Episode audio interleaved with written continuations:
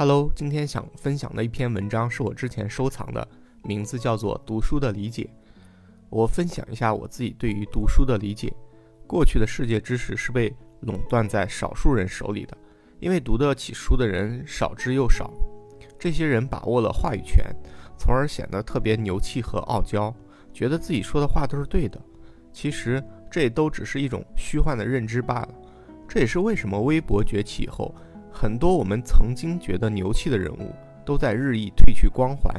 其实并非是他们真的很牛气，而是因为掌握了稀少的资源，然后构建了门门槛，让社会觉得他很牛气。这个就是阶层的出现的核心。过去的教育权是被垄断的，只有少数人才能拥有教育权利的时候，自然就出现这种情况。但是随着知识门槛的不断下降，同时，互联网的出现，又使得世界越来越平。知识的话语权不是在掌握在少数人手里，任何一个人都可以通过互联网找到自己想要的知识。这个时候，你会发现，决定你这辈子是否跟人不一样的核心，已经并不在于你能否接触到更高深莫测的知识，或者进入什么样子的学校，而在于你自己的选择。你选择看什么样的东西，接触什么样的。知识，关注什么样子的人，进入什么样子的圈子，最终决定了你这辈子会成为谁。你的眼界，你的选择，你对这个世界的认知，决定你最终的状态。这个世界走到今天，从来不是没有选择的问题了，而是你愿意选择谁的问题。珍惜这样子的世界，它是五千年来未有之格局。这段话其实还有个很重要的潜台词是什么呢？是学会选择。选择太多的时候，往往也是最容易沉沦的时候。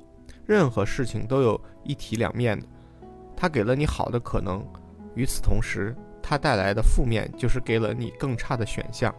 现在的世界知识也很泛滥，导致你选择合适的知识也变得更为困难。很多人跟我说，读书让人智慧。让人更美好，我从来不这么觉得，因为大部分市面的书都很糟糕。你读了糟糕的书，你成为了美好的概率其实是很低的。所以，最终是否让你变得更美好，并不是读书，而是读说明书，学会选择。我自己觉得，书籍在人类进程中的定义会发生很多改变。书籍是知识的载体方式之一，知识的传递过去通过书籍。未必意识着未来也必须通过书籍，过于拘泥于书籍本身，并没有实际的意义。而且，就我自己认知而言，大多数的市面上的实体书籍是越来越不值得读的，因为事件也变得太快。过去你认为是经典的书，用不了三年，时代变了，可能就成了反面教材，而你还没有开始读完它所阐述的道理。就过时了，所以如果你还是选择跟古人古人一样，期望通过读书本身去了解世界，我个人感觉大面积是跟不上时代的节奏了。当然，这与出版书的繁琐复杂是有关系的。一本书定稿到最后审批出版，至少一年一年多时间。当你读到基本上两年左右了。而世界变天，这个时代大概也只需要两年，你会发现你读的很多逻辑都被世界给颠覆了，这个就是现实。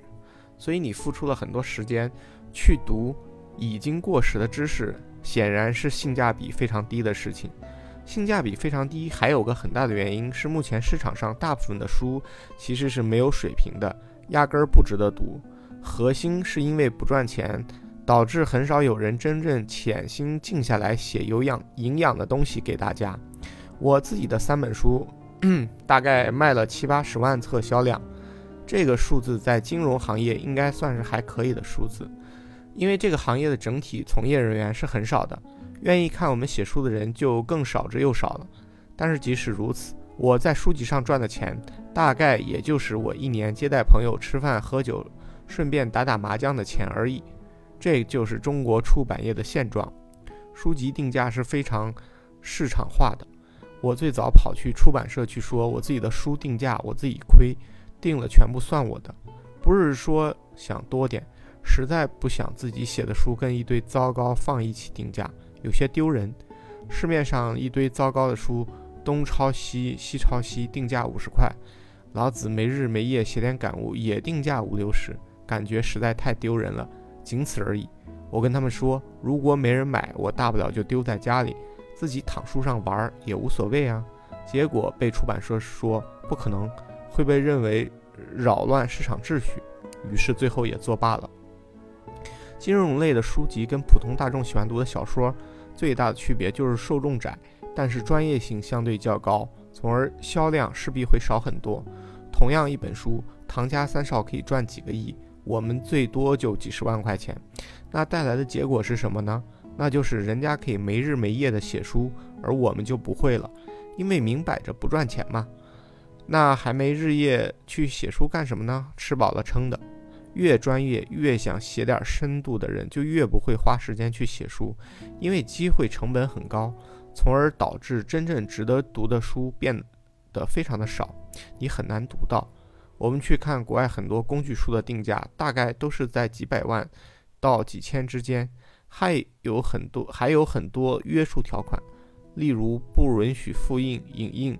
只有如此，才能让这些相对高端书籍有生存空间，否则一定没人会写出有价值的东西。其实，只有市场化，才能逐步让价值和价格对应起来。这个完全是可以去决定的事情。压根儿没必要去行政约束。像我们的书籍，说实话，不愿意看的人，哪怕定价再低，白送给他，其实大多数人也不会去看的。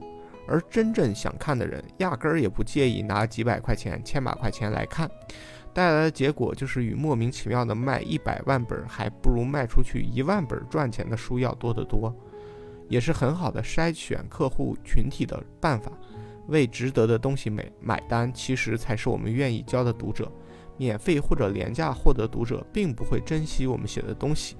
最后，一般来说，金融等专业书籍归纳为几种：第一种就是典型的像我们这样并不差钱，但是喜欢嘚瑟、好为人师，所以经常没事写点东西，顺便出出书。当然，也有很多人纯粹就是为了提升知名度，用来包装下自己。所以很多就是找人捉刀，然后找个出版社付点钱出本书就可以了。至于有没有人看，也压根儿无所谓。所以这类人出的书，最后结果就是良莠不齐，好的会很好，差的也很差。本质是因为不指望这个赚钱带来的结果，玩票的性质必然的结果。第二种就是专业书籍非专业化。把好端端的金融专业知识写成跟武侠小说一样，缺乏基本常识，迎合观众口味。好处是拓展了用户群，把本来专业领域的东西变成了非专业人群，然后大销量大幅度上升。最牛的就是货币战争，赚了不少钱。坏处就是不严谨，意淫和想象力居多，普及了多少人，估计就是坑了多少人。第三种是专业人士写的专业书籍。一般都是研究使用或者小范围参考用途的工具书，这种人最惨，赚不了多少钱，还得自己贴钱，也没多少出版社愿意出。关键是过于冷僻，你找起来也非常难，一般情况下还找不到，这个是最可惜的事儿。其实大家想象一下，三十年代的鲁迅能通过写稿子，大概能在北京、上海养起自己一家人，还有余力救济别人，就说明那时候写点东西的稿酬是很多的。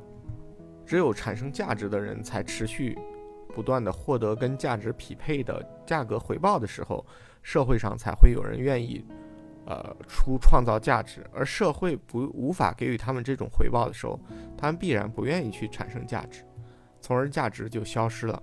这也是为什么现代图书虽然大幅度增加，但是真正值得读的书大幅度变少的核心原因。我也懒得去出书，也是这个原因。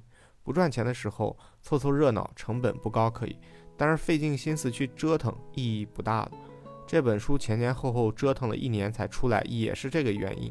不着急，慢慢来的结果。所以很多人说读书让你认识世界，我觉得在这个年代是不靠谱的。古代人是没有办 没有办法获取知识，只能通过读书，而现代人是有的方式获取各种知识。压根儿没必要再坚持读书这条路。